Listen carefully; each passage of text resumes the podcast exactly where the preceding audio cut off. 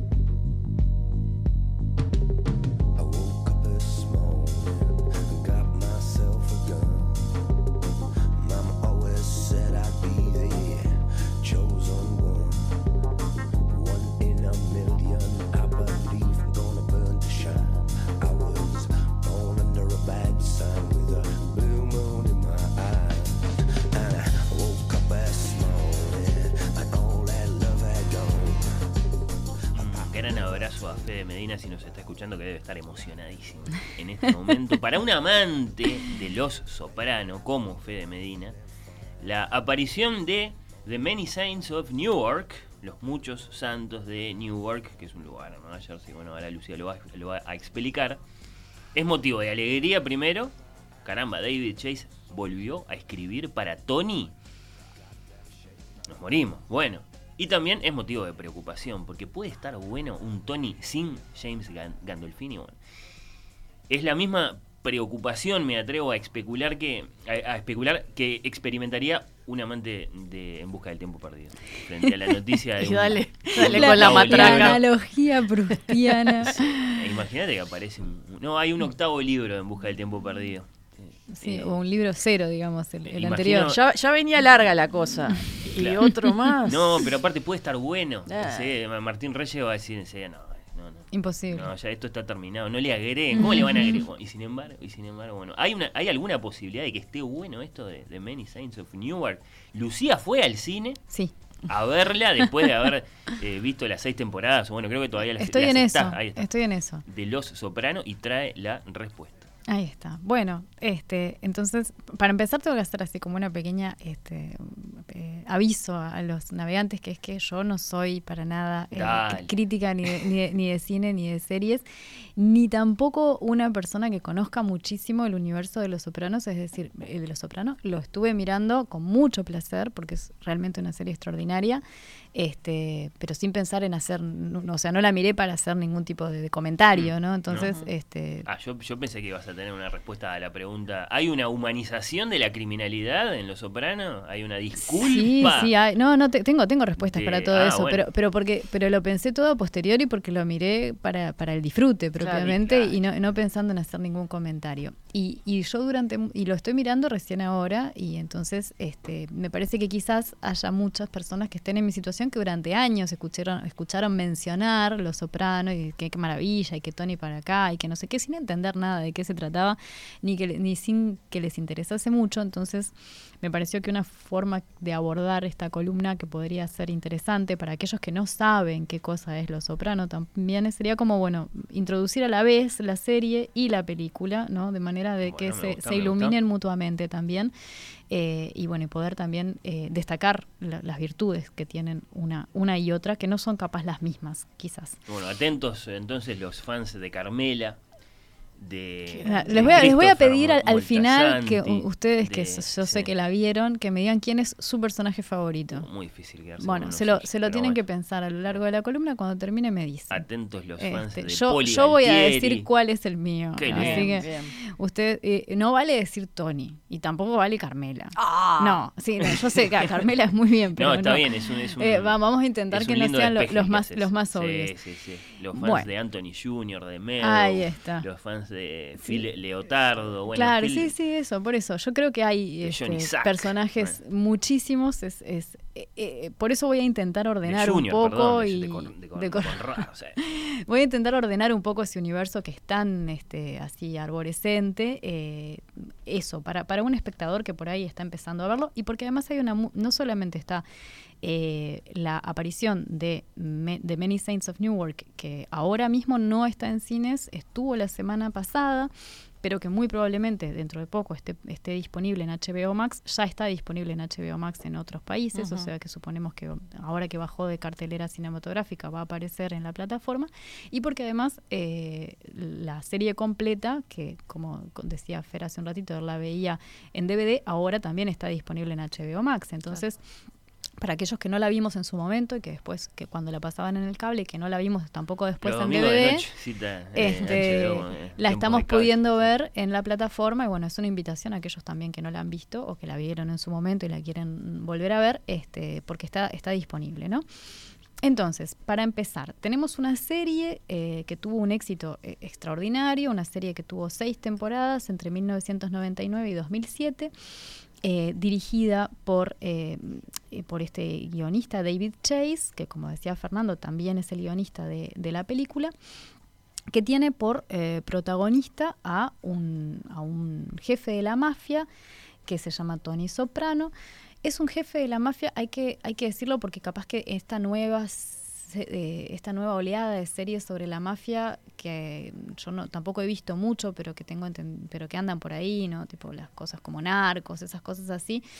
eh, me parece que pone mucho el acento en, jefes mafiosos muy, muy importantes. Y una de las particularidades de, de Los Soprano es que son mafiosos, sí, pero son justamente de New Jersey, no son de Nueva York, y eso hace que sean, eh, no, no de poca monta, pero que no sean unos tipos que tampoco... eh, Cuadro chico está diciendo. Claro, no, chico. no, no, no rigen el mundo. Tienen, tienen un montón de limitaciones a su poder, a su capacidad, a su margen de acción.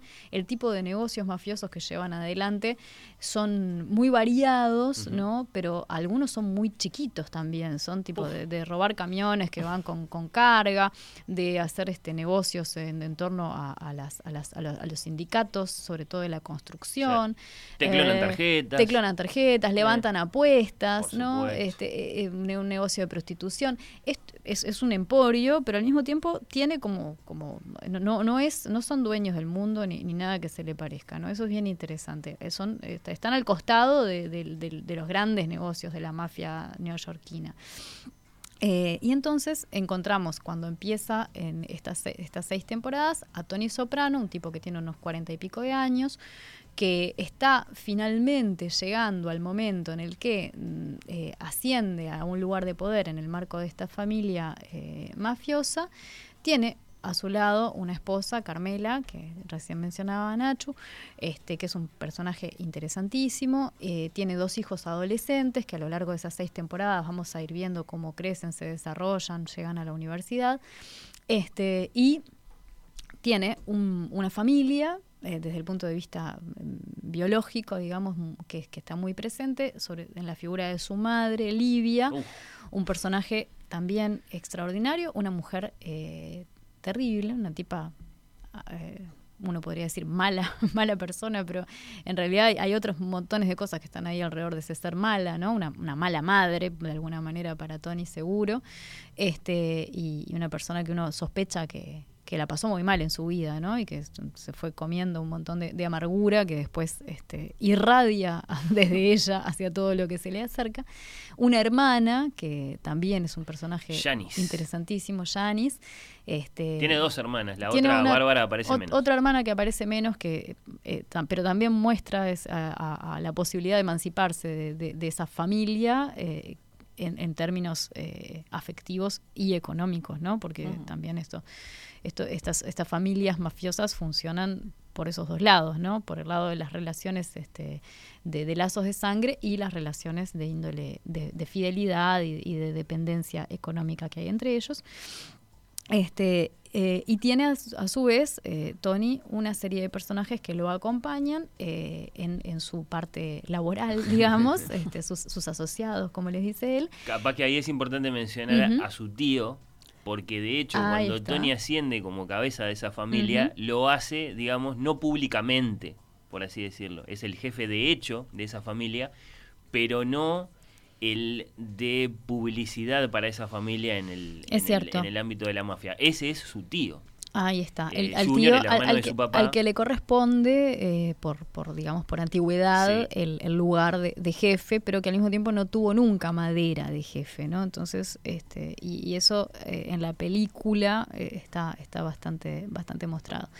Y bueno, entonces Tony eh, está en ese, eh, su, su vida no, no, no, digamos, pasa de los espacios familiares a los espacios estos de, de- de negocios, que están muy vinculados entre sí, ¿no? Sus asociados son también sus, sus amigos. Sus asociados es la forma en que él les llama cuando quiere neutralizar a lo que serían sus capitanes este, y, su- y sus soldados y este, la- la- la- las personas que, que trabajan en este negocio de la mafia con él, donde también, por ejemplo, está uno de los primos de su mujer, que a veces aparece mencionado como sobrino, que se llama Christopher, que es un personaje también que tiene un peso importante. Entonces, cuando empieza la, la- la serie, lo encontramos a, a Tony en un momento en el que, por su edad, por la situación familiar en la que está, por la situación de negocios en la que está, está en realidad en un pico de rendimiento, si se puede decir así, ¿no? Está en un momento alto de su vida y ese momento alto en el que coincide con grandes responsabilidades, con hijos que están creciendo, con una, un modelo de negocios mafioso que es necesario modernizar este, para, para que se para que se sume al año, al, al cambio de milenio, ¿no? Estamos en 1999, este, le pasan por arriba, ¿no? Este, eh, y, aflora un- una situación de, digamos, de salud mental que, que no, que, que la tuvo toda, su- una condición que tuvo toda su vida, que no, no había sido nunca ni diagnosticada ni controlada, etcétera. Que no se había manifestado tampoco. Bueno, sí, porque en realidad este, él desde niño tenía, por Es ejemplo, sí, de niño ataques sí. de pánico con seguidos de desmayo. Es, eso, eh, cuando él recupera, ¿no? cuando se da cuenta de que esto le ha pasado toda la vida, ¿no? que no es solamente que tiene un carácter de mierda, sino que tiene un problema, un problema de agresividad, de control de ira, de violencia, de represión, de, de- ¿no? Este, él, él- él empieza a pensar para atrás y se da cuenta que esto le ha pasado muchas otras veces, ¿no? Sí, sí, en particular cuando era chico, de hecho Cuando hay era- una conexión muy fuerte. Claro, no, y por ejemplo, cuando, cuando sale de la cárcel el personaje de Steve Buscemi, Tony Blundetto, y, y se recupera aquella vez que ellos iban a ir juntos a ir a, dar un golpe, a dársela a un camión o algo así, y Tony nunca llegó, Tony nunca llegó porque después de una discusión con su madre, ya no cuando era niño, ya cuando era un, jo- un tipo joven, un joven adulto, tuvo un desmayo. Un hecho tremendamente ¿No? vergonzoso y por lo tanto Exactamente. celosamente ocultado. Ahí está. Entonces, este, a lo largo de estas seis temporadas, lo que nosotros vamos a hacer es acompañar el desarrollo de, de- de esta situación que lo lleva eventualmente a eh, Tony a consultar a una psiquiatra, ¿no? Ahí está, mencionemos Este, a la es- protagonista. ahí está. Y eso es bien interesante porque eh, cuando aparece el, el- el genérico ¿no? de la serie, esta música que veníamos escuchando de fondo, etcétera, aparecen como protagonistas. Claro. Eh, Gandolfini Mm. y em, James Gandolfini y eh, Lorraine Bracco, que es la psiquiatra, no la esposa. Claro. Que uno podría pensar, en realidad la esposa tiene un papel perfectamente protagónico también, pero la que aparece.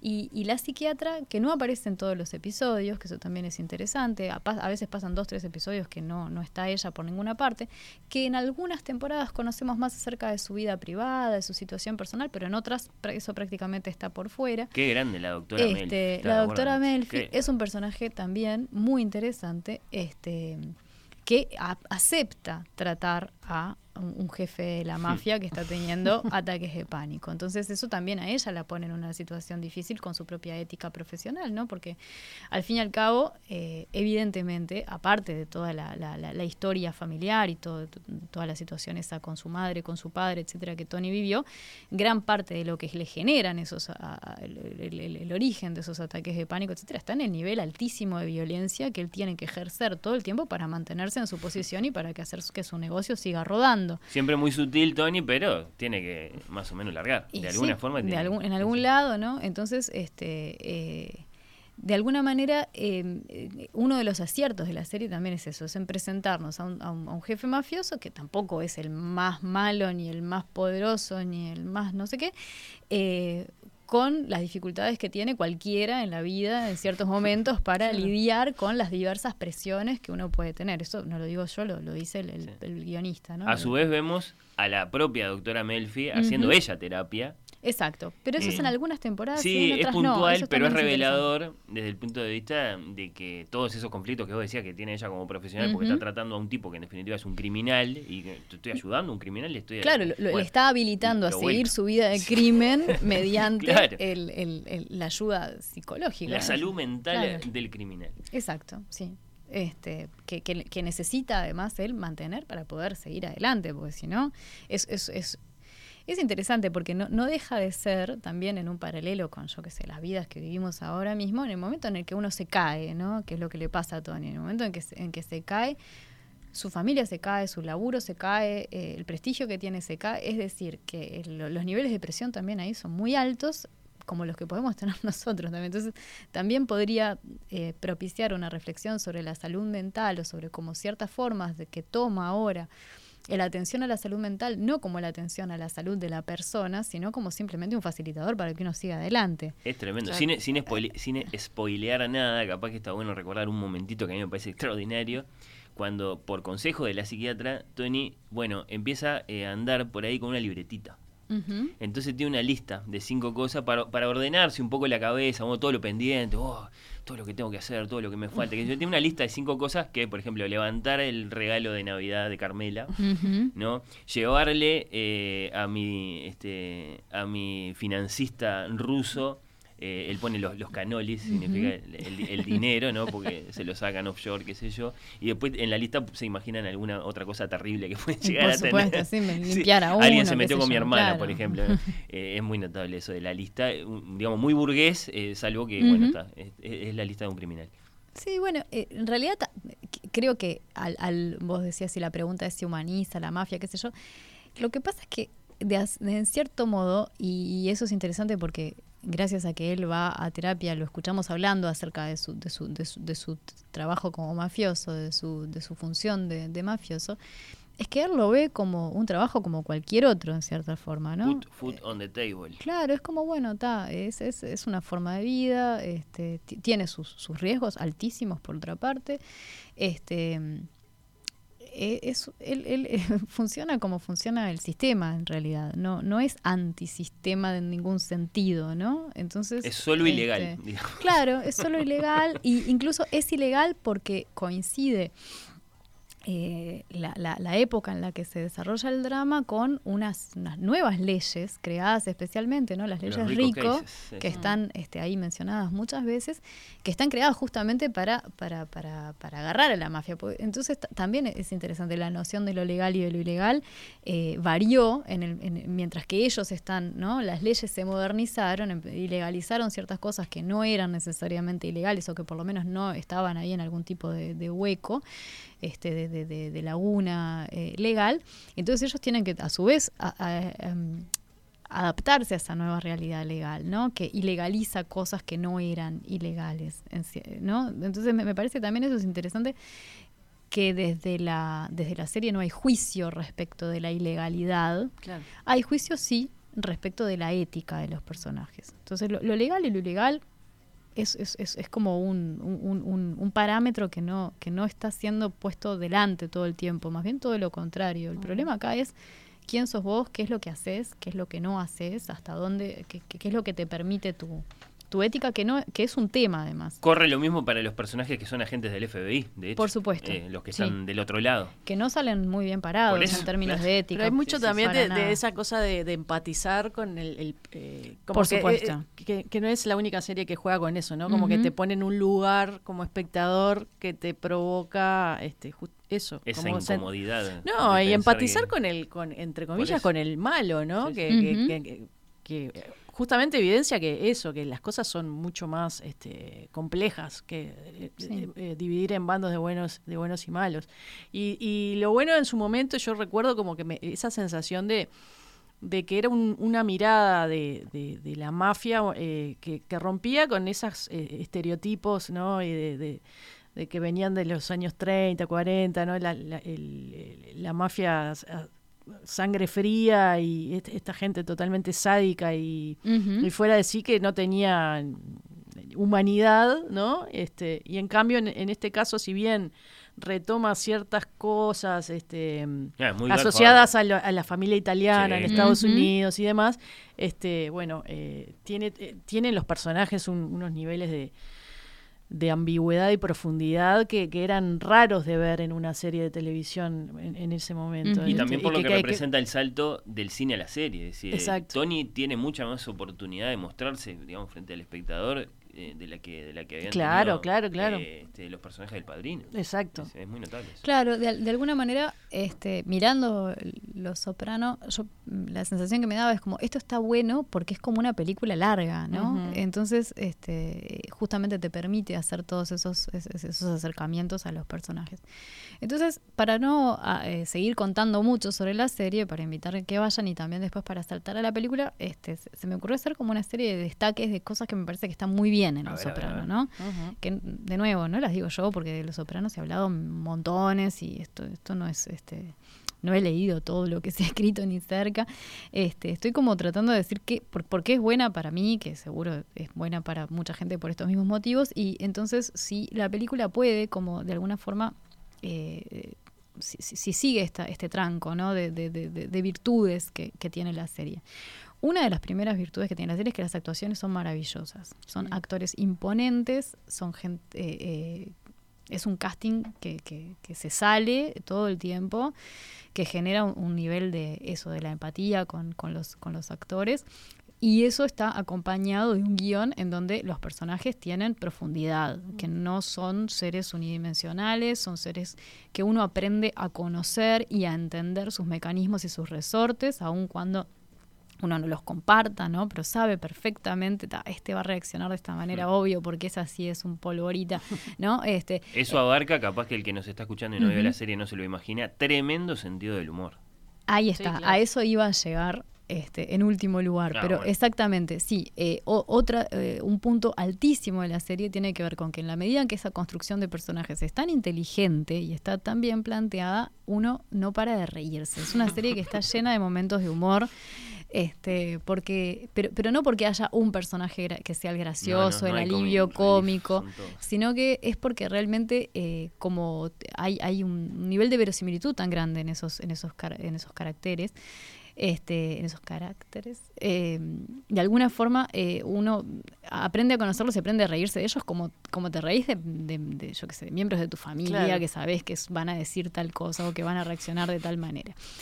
Eh, ese, ese desarrollo de personajes está muy vinculado con el tema de la ética que, que decíamos hace un rato. El, tema de la- eh, ya no lo ilegal o lo ilegal, sino la cuestión ética es una cuestión central y está bien tratada porque no se trata de la ética respecto de las grandes decisiones, si lo mato o no lo mato, porque eso en general no se discute, sino lo mato, este, sino respecto de las pequeñas. Claro. Y eso también es interesante, ¿no? Le- lo- los momentos de, de duda y de vacilación frente a la cosa o de, o de arrepentimiento. Ejemplo paradigmático, Lu, ¿me permitís? Ujú, ¿Cómo no? Eh, Tony frente a su hija que lo interroga. ¿Vos a qué te dedicas? Ahí tenés un momento ético monstruoso. Sí, Una conversación en un auto cuando hacen un Sí, viajecito a la sí, es cierto. Em, pero con cosas incluso mucho más pequeñas que tienen que ver con, eh, por ejemplo, em, Tony tiene una, una, una cosa que es un hallazgo, el me parece, de, de la creación de personaje. Si- siente una gran ternura por los animales. Es un tipo que, que es que puede matarte o mandarte matar sin que se le mueva un pelo, pero lo- los bichos lo, lo conmueven terriblemente. Y eso es, es una forma de decir que este tipo tiene resortes mm, eh, emocionales que, que están ahí, que están eh, latentes de alguna forma. Y eso me, me parece eh, bien interesante. Junto con el tema de la ética viene incorporada la cuestión de la identidad, ¿no? ¿Quiénes Mm. son estos italianos, descendientes italianos? Y acá mm, hay que hacer una precisión que me parece interesante. La película se llama Los, los, los, los Many Saints, los Muchos Santos de Newark. Y eso eh, cambia el espacio y el paisaje y la locación de la Claro. película respecto de la serie. Porque la serie, habíamos dicho que esta es Mafia de New Jersey, eh, es el momento, la serie en los, que va de los años 99 al 2006 más o menos, está en un momento en que esta mafia de New Jersey ha mejorado su situación, es- están haciendo plata, viven en suburbios que son este, bastante lujosos, la propia casa de Tony y de los demás personajes lo permite ver, se fueron de Newark. Entonces, en los años 60 y 70, que es cuando transcurre la película, la película transcurre en Newark porque pasan cosas en Newark, porque Newark es un polvorín, este, y porque la mafia que está ahí en ese momento, que son los, an- los, los, los, los mayores de Tony, ¿no? Su padre, su tío, su madre, este son todavía unos mafiosos que están ahí peleándola, ¿no? Entonces, en el barrio. Claro, hay, hay un cambio, eh, es, es importante que esté la palabra Newark en el título de la película porque hay un cambio de lugar, ¿no? Estos ya están, en- están este, establecidos en otra parte de New Jersey, la ciudad que se menciona es este, North Caldwell, pero hay distintas locaciones que se usaron para filmar, este, porque claro, son mafiosos que están como, ya, ya están cortados de, de la vida de barrio, ¿no? Y- de, y de ciudad. Y eso tiene que ver con que eh, desde que llegaron a Italia, de- desde Italia, que no son ellos, y a veces ni siquiera son sus propios padres los que vinieron de Italia, ha habido un, un- un- con dificultades, evidentemente, etcétera, ha habido de todas maneras una forma de ascenso social muy fuerte. De hecho, este, parte del problema de la italianidad de estos personajes es que ellos usan la italianidad como discurso compensatorio, victimizador, Mm, ¿no? claro. Respecto de por qué Sí, ellos sí. se dedican a la mafia, cuando en realidad este, eh, hace tiempo que ya dejaron de ser esos pobres inmigrantes que todo el mundo maltrataba. Y en la película eso se ve bastante bien porque los pobres que todo el mundo maltrata son los negros, ya no los italianos, Claro. ¿no? Este, entonces, acá también hay, hay este, es interesante ver cómo los personajes generan un discurso en donde nosotros somos esto porque en realidad nunca nos trataron bien, nunca nos quisieron, siempre nos, este, y, y Nunca ese- pierden la oportunidad de acordarse ahora que pasó el 12 de octubre de su, de su amado. Claro, hay, tiene, hay, hay, hay un, un- un- es, es, seri- es- es un, un episodio interesantísimo sobre, sobre el, el desfile del día de Colón, en Columbus Day, que es imponente en, una, en un momento de discusión donde se juntan los italianos a quejarse de lo mal que los tratan los estadounidenses, pero cae Hesh, que es un, que es un judío, Uh, claro. entonces empieza a hablar de cómo, le- que cómo el pueblo judío ha sido el más sufrido de todos. Después cae un negro y empieza a explicar cómo no, los negros son las que, los que llevan la peor parte. Y después cae, y es interesantísimo, un caribeño, no sé si es un cubano, que y explica cómo este, en realidad su cultura, la cultura de los taínos, fue este, eh, que, que por culpa de Cristóbal Colón, en realidad. Entonces, algo que era como en un momento un acuerdo de eh, nosotros somos los maltratados, termina prácticamente en una pelea. E- es, esa esa, esa este, escena es, extraordinaria. En fin, entonces, este, por ejemplo, eh, Carmela y Tony a sus propios hijos les dicen todo el tiempo, ¿no? Lo que pasa es que nosotros los italianos, que somos, somos trabajadores y somos laburantes y este país que nos trata tan mal, etcétera. Y ese discurso que es muy, es, es- muy, eh, ¿cómo decir? Es muy, ti- tiene muy poco sustento, ¿no? Porque está en una casa maravillosa. ¿eh? Eh, cala de tal manera que Meadow, la, la hija de ellos, la, cuando va a la universidad y, y tiene una formación, rearma ese discurso con, con- con ingredientes más académicos y entonces le dice al novio, no, lo que pasa es que todos ellos vienen del mezzogiorno italiano y la pobreza y no sé qué y no sé cuánto, y le hace toda una explicación y el novio le dice, pero qué pobreza me estás hablando, si mirado cómo vivís, cómo viven tus padres, ¿no? Eh, es, es bien interesante cómo ese discurso permea, se, reorganiza. Es sobre todo un discurso antigobierno el de Meadow. O sea, Sí, también. A propósito de, Bueno. la, de la fuerza que tiene el gobierno para aplastar al individuo. Claro, sí, y, y es un y es un discurso especialmente confort- eh, muy reconfortante para ellos, ¿no? Eso es otra de las cosas Claro. que, que son muy palpables en la serie, cómo los personajes generan formas de entender su situación, racionalizar, disculpar, etcétera.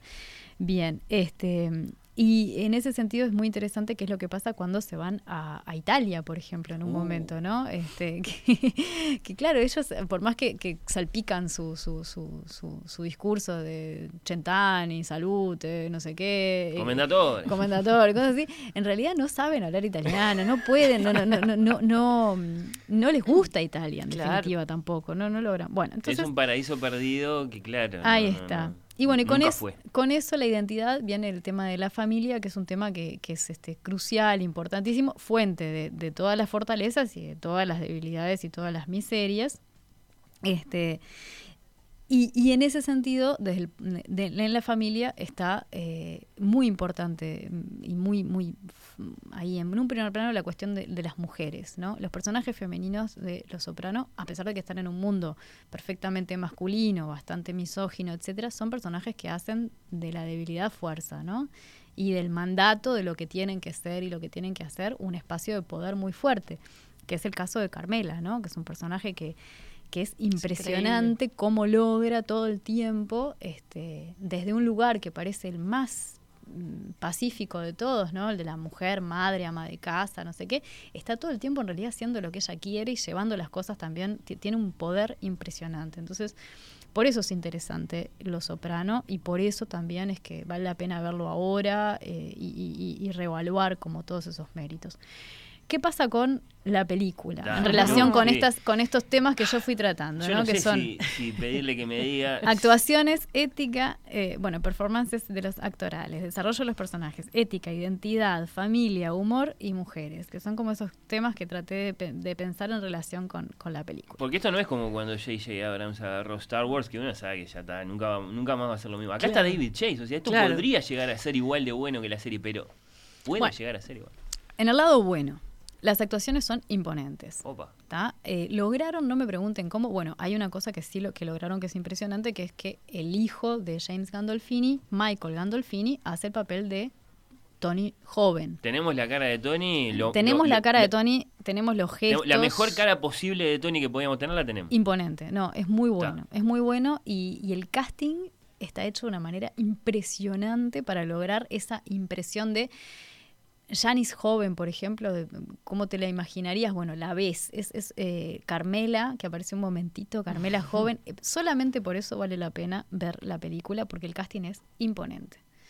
Este, hay incluso como, no sé, se preocuparon de que las voces fueran parecidas, no solamente que haya una relación de rostros y de expresiones, sino de, de- de- de voces, que es realmente muy, muy buena. Lu, Mm. ahora que decís eso, eh, eso está pensado específicamente para Sí. los fanáticos Lo disfruta, de lo disfruta Soprano, el que miró Los ¿no? Sopranos. Pero sí. es una película que se puede ver Sí. sin haber visto Los Sopranos. Se puede ver sin haber visto Los Soprano. Eh, para mí un poco gratuitamente arranca con una voz en off que es eh, la, eh, la de Christopher Mm, Moltisanti. me encanta ese Es personaje. un buen personaje, por supuesto, Loco es un muy buen personaje. Este, porque la historia de, de los muchos de, de- de los muchos santos de New York es la historia de la familia Moltisanti. Ah, ¿no? claro. Este, eso también es una cosa interesante El que, famoso que Dicky hizo. Moltasanti del que se habla tanto en la serie, el, el padre El de padre. Chris, Ah, ahí que, está. que nos llegamos a conocer. Este, de alguna manera, eh, los, los apellidos italianos en, en, en la serie está bueno pensarlos y mirarlos un poquito porque, porque tienen, tienen sentido, ¿no? Yo qué sé, está Bonpensiero, Moltisanti. Mm,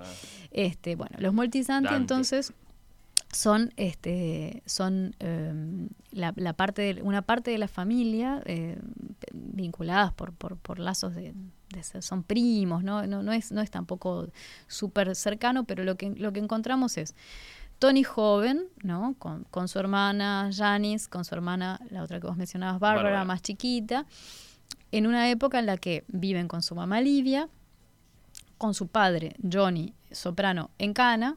Este, entonces eh, aparece un poquito, pero después rápidamente este, lo, lo- lo llevan eh, preso. Y con dos personajes más que están ahí en la vuelta, que son los que más o menos se tienen que hacer cargo de cuidar a la familia de- del- del que fue puesto en prisión, que son, por un lado, Dicky Moltisanti este, y Corrado, Claro. eh, Corrado Soprano, que es el, el hermano de su padre. Entonces, Dicky Moltisanti, que como, se, di- como decía Fernando, en la serie es, mu- es muy mencionado, pero este, que, que fue asesinado, este, y la- de hecho la película termina con el asesinato de Dicky Moltisanti, aparece más o menos, en, eh, quizás ahí es donde está eh, el interés, aparece más o menos en la misma situación en la que está Tony cuando, cuando la serie, es decir, Ah. tiene cuarenta y pico de años, está en un pico de fama y de, y de poder a la interna de la familia y entre las responsabilidades que tiene está la de hacerse cargo de ese sobrino que es eh, el, el- el joven Tony que es un poco como es el hijo de Tony en la ficción de la Uh, serie. claro, sí. Es decir, es un gurí bastante poco despierto, muy llevado a meterse en líos, este, y que idolatra a este tío, que es un tío encantador, es un, un actorazo también el, el que hace de Dicky Moltisanti. ¿Ese que es el Rey Liotta? No. No, justamente, Ray Liotta es el padre de Dicky Moltisanti. Ah. Y en una cosa perfectamente gratuita e innecesaria desde mi punto de vista, Ray Liotta aparece haciendo dos personajes. Aparece haciendo de padre de Dicky Moltisanti y de hermano gemelo del padre de Dicky Moltisanti que está en prisión. Ah. Es rarísimo, no, no le agrega nada. Ray Liotta es imp- imponente, pero no, no, no- Bueno, en fin. Entonces, lo que vamos a ver, eh, la, la propaganda que se le hace es tipo, ¿Who made Tony Soprano? ¿no? Sí. ¿Quién, quién lo creó a Tony Soprano? Y en ese sentido, eh, uno se siente un poco decepcionado, por lo menos no entiende bien, porque uno, uno tende- ten- tendería a pensar que, el, que quien hizo a Tony Soprano, con todo el mal que le hizo, es su madre. Bueno, Livia, sí, ¿no? hasta ahora teníamos Y el personaje de Livia en la película, aunque está encarnado por una actriz imponente y, y es muy bueno, es está en, en un segundo plano absoluto, ¿no?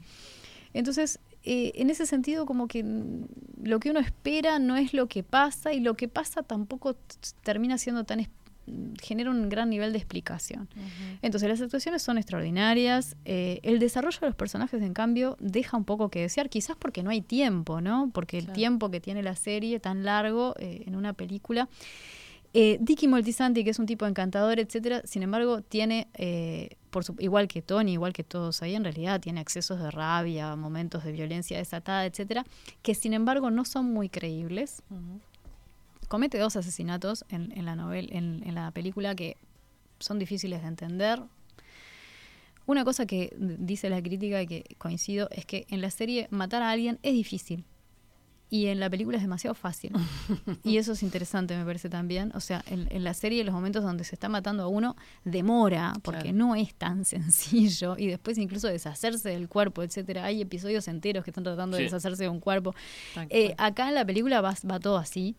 Este, es todo demasiado fácil. La cuestión identitaria no está tan, no está desarrollada, no está tan clara. La cuestión familiar tampoco termina de estar clara. Y para mí le falta algo, dos cosas que en la serie están y que en la película no están, que es el humor, no te reís en un solo momento. Oh, no.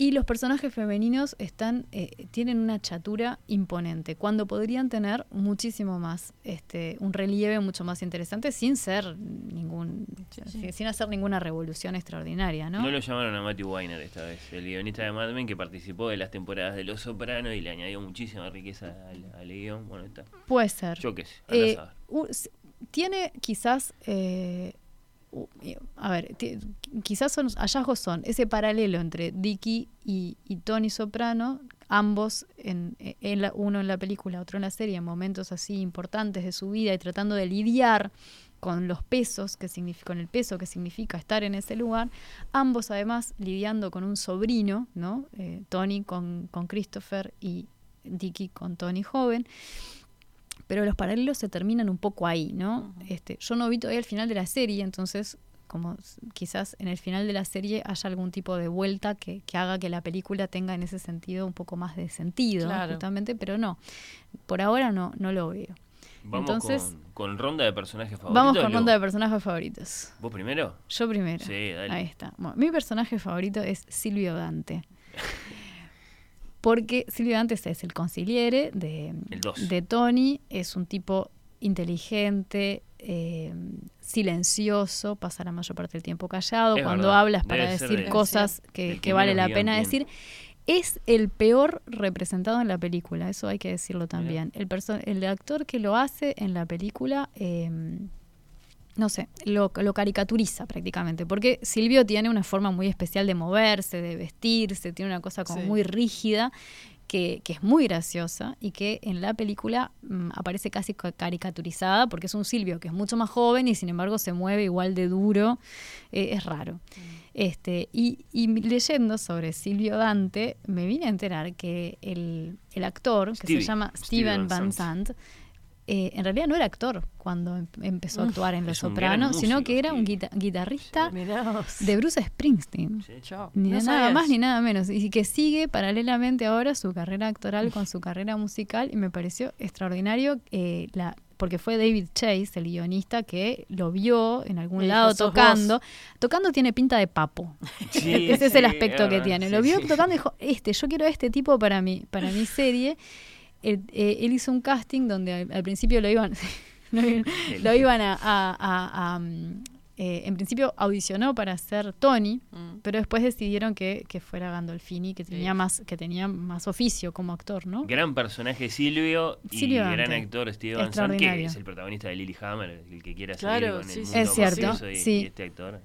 Que, la, entonces, que la escribe que la escribe él en parte Lilyhammer yo creo que algún alguna algún episodio vi. No está mal No está este, mal, pero no sé no, no, que- no, no llega nunca a esto no Por amor a Silvio. yo Sí, qué sé, sí, sí. Nati, Es, bueno, yo iba a decir Carmela, Pero pero te lo pero si tengo que elegir otro, creo que Christopher me, me- me gusta mucho. Eh, es un gran historia la de Cristo. sí, gran arco. y el gran actor, que no me acuerdo el nombre de ese Ah, actor, ojalá. Imperiali se llama Eh, Michael. Michael, Michael. que creo que es ganó algún, algún Emmy por Michael Imperioli. Imperioli. Imperioli.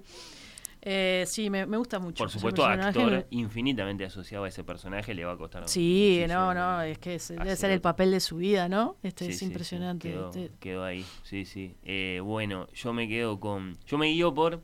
La, la argumentación de Lu me gustó mucho, la mía es, es más, no sé, más vivencial, emocional.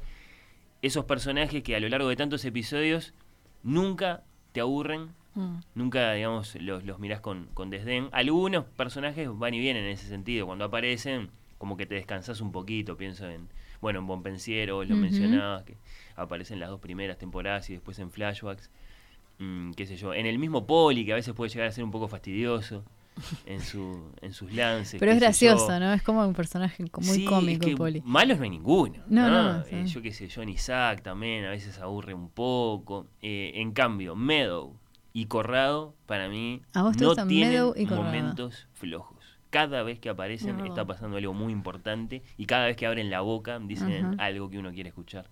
Yo me quedo con ellos dos. Bueno, Eh, entonces tenés encanta. que ver Many Saints of Newark porque Bueno. la, la eh, es- ese personaje Corrado que es un tipo como perpetuamente enojado porque siente que no le dan no le dan el lugar que merece, etcétera. Ahí ves que ya era así de joven. I'm still the boss of this Claro, family, dice sí, a cada sí. rato, pero claro. Claro, pero le este, pasan por arriba Sí, y está, este Por eso.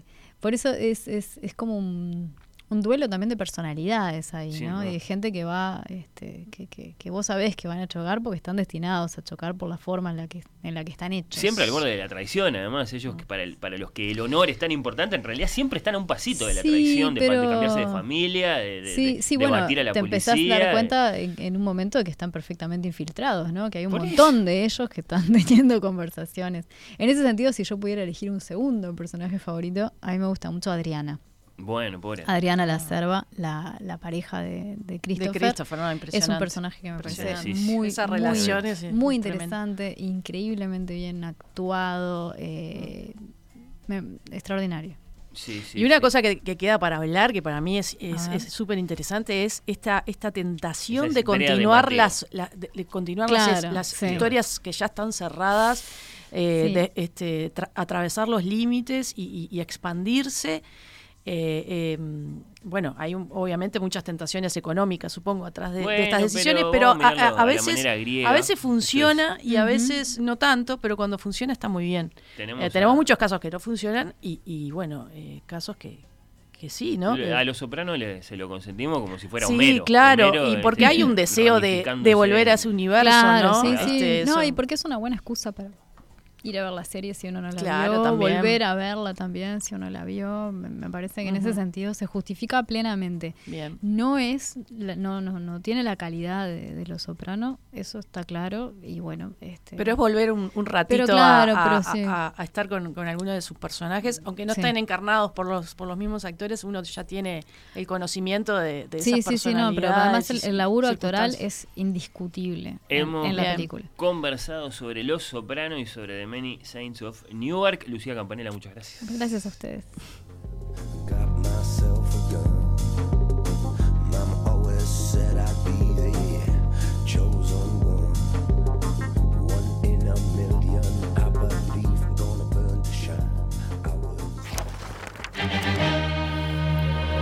Oír con los ojos.